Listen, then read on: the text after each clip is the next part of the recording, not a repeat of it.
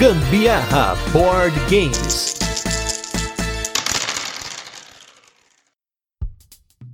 Fala galera, beleza? Aqui é Gustavo Lopes, Gambiarra Board Games, no nosso 14 dia de podcast sem parar. Esse desafio em agosto tá rendendo muito podcast e hoje, no nosso episódio especial do Mecânica do Dia, com o Anderson Butileiro, viemos aqui para falar para vocês uma mecânica que não é todo mundo que fala por aí, é algo mais novo, algo que até eu e o Butileiro discutimos até antes de colocar isso aqui dentro dos nossos episódios, que são os jogos com ação com cartas, ou também em inglês, card driven. Essa mecânica ou dinâmica aqui, esse é até discutível, né? Nosso grande butileiro aqui vai poder definir até melhor do que eu, mas os jogos card driven, né, os jogos que são orientados por cartas, são jogos em que primeiramente o jogador faz seu turno jogando uma carta e executando a ação indicada nessa carta, seja aplicando nele mesmo ou nos outros jogadores. Geralmente nesses jogos, a ação está vinculada ao que acontece no jogo, ou seja, a dinâmica da partida se dá pela execução dessas ações, não tendo outra possibilidade de jogada, como você gastar recursos ou alocar trabalhadores ao invés de jogar cartas, né? São exemplos aí. Mas outras mecânicas podem estar atreladas a esse card driven, né? Essa ação com cards. Muitos jogos de guerra, os wargames recentes, utilizam essa mecânica como forma de dar um comando no jogo, uma variação chamada de Battle Card Driven, e outros jogos misturam essa mecânica com a ideia do rondel, né? Como a gente falou no episódio passado, sendo necessário sempre dar um reset nas cartas para voltar a ter as suas ações disponíveis. É, o, a gente citou exatamente o Concórdia, né, no cast passado, que era exatamente esse último exemplo, de quando você tem nas próprias cartas uma ideia de, de rondel misturado aí com o card driven. O card driven é uma expressão que é muito difícil de traduzir porque a gente não tem material em português falando de dinâmicas de jogo, né? Então, o que, que basicamente é um card driven, né? O Gustavo falou muito bem do conceito, mas assim, na prática, o que, que seria? É você jogar uma carta e tudo que você tem que fazer na sua rodada está atrelado à, à ação descrita naquela carta. Né? Então são jogos que têm, na grande maioria das vezes, uma grande dependência de leitura da ação da carta, tem grande dependência de idioma. Né? Você tem textos determinando o que, que você pode fazer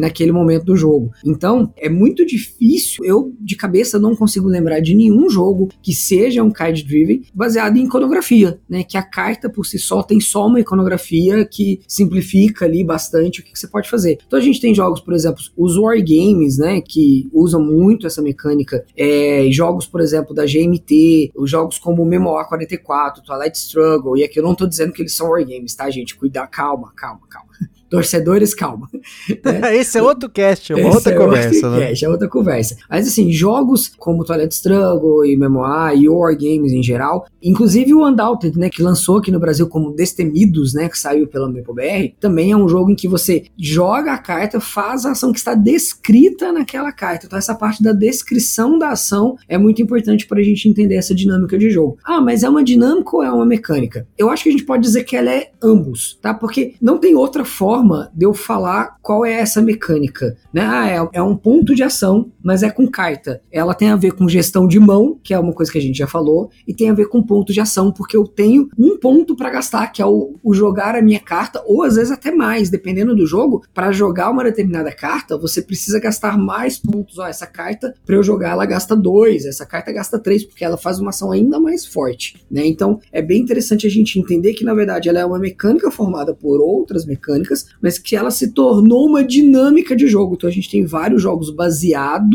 na ideia de card driven, mas que o card driven não é, é, digamos assim, a mecânica principal de jogo. A gente tem, por exemplo, o Dune Imperium. Dune Imperium é um jogo que, se você perguntar, qual é a mecânica de Dune Imperium? Ah, é, é deck building com alocação de trabalhador. Mas o que que faz com que você faça uma ação no jogo? É jogar uma carta, né? Então, o Dune Imperium é um jogo que é card driven, né? Apesar de ser um jogo de outras coisas também. Um exemplo totalmente fora do radar. É um jogo que a gente já falou aqui nos destaques da semana, em alguns outros momentos, que é o Virzin das Volk, que é um jogo de guerra, mas não é uma guerra, porque na verdade é uma guerra de condição dos, das províncias da Alemanha no pós-guerra, em que você tem cartas que têm multiuso, elas são iconográficas, Porém, é um jogo que ele é orientado pela carta. Você não tem como fazer outra coisa. Você joga uma carta e pela carta que você jogou é determinado pontos de ação ou acesso a você colocar peças num tabuleiro, mas eu acho que só pra. Se não ficou claro ainda para você, um jogo card driven é orientado por cartas. Tudo que você faz no jogo é orientado por um efeito de uma carta, independentemente do que acontece. Se é mover peças num tabuleiro, se é fazer um, um bonequinho se mover, se é você colocar uma peça fora de jogo, eliminar alguma coisa, ganhar um recurso, o jogo ele é orientado pelas cartas. Então é isso aí, pessoal. Espero que essa definição tenha ficado bacana. Você aí que tá aí ouvindo, comenta com a gente, manda um comentário, manda uma informação. A gente quer saber como é que a gente tá indo nesses episódios de mecânica do dia. E é isso aí, que amanhã estamos chegando na metade dessa série. Aquele forte abraço e tamo junto.